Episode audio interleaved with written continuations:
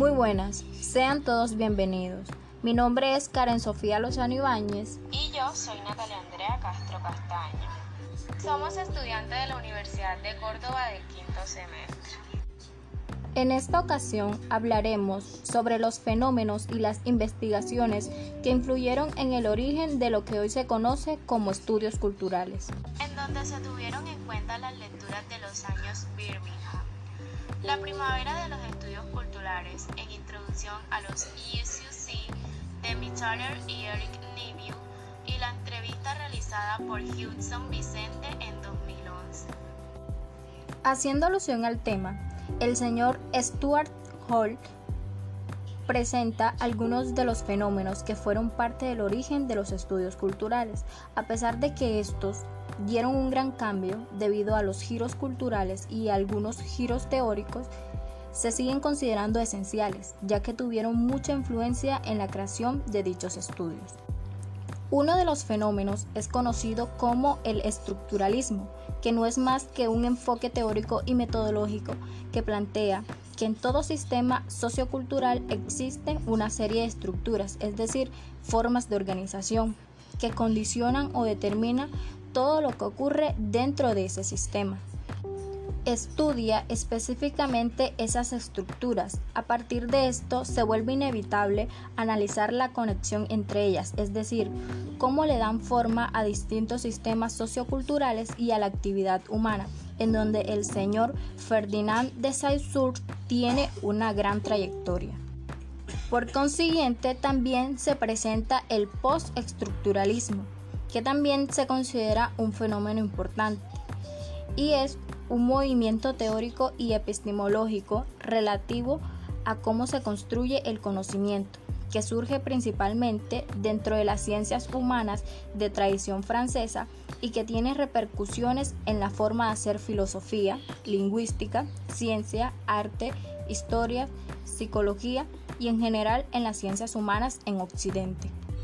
Surge a partir de la segunda mitad del siglo XX y el término post no indica el paso de una época a otra, sino a la aparición de nuevas formas de hacer ciencias humanas.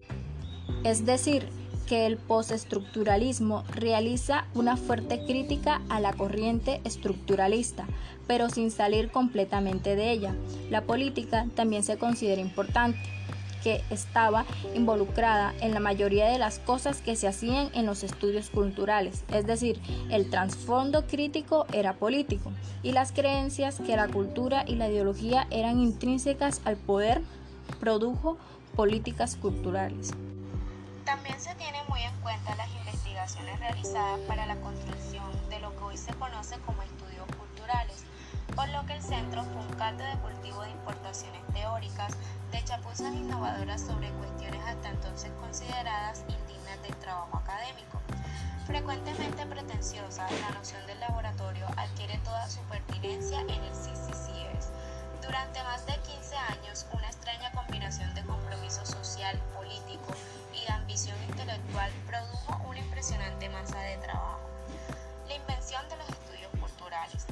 La puesta en marcha del CCCS se hará lentamente, expresado por Hogarth en una conferencia de 1964. El proyecto de centro es claro. Reivindica explícitamente el legado de Levis.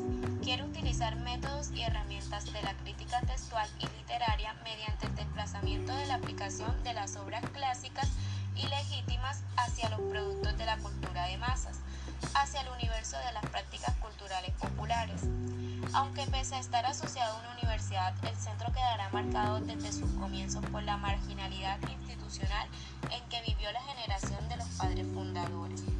La investigación partirá en primer lugar del acervo del trabajo de Hogarth y de la sensibilidad reflexiva ante todas las vividas dimensiones de la cotidianidad de la clase obrera que había explorado desde una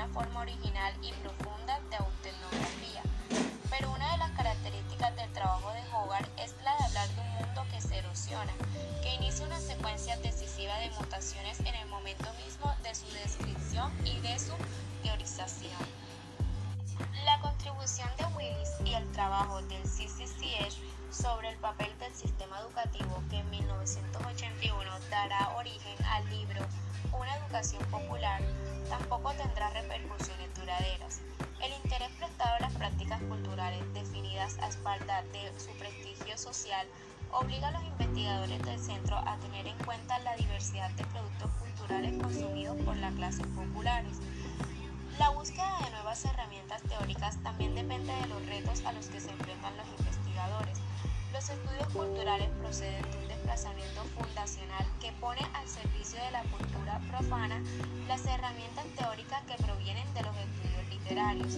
Simultáneamente, la obra deja entrever algunas de las limitaciones de los trabajos del centro.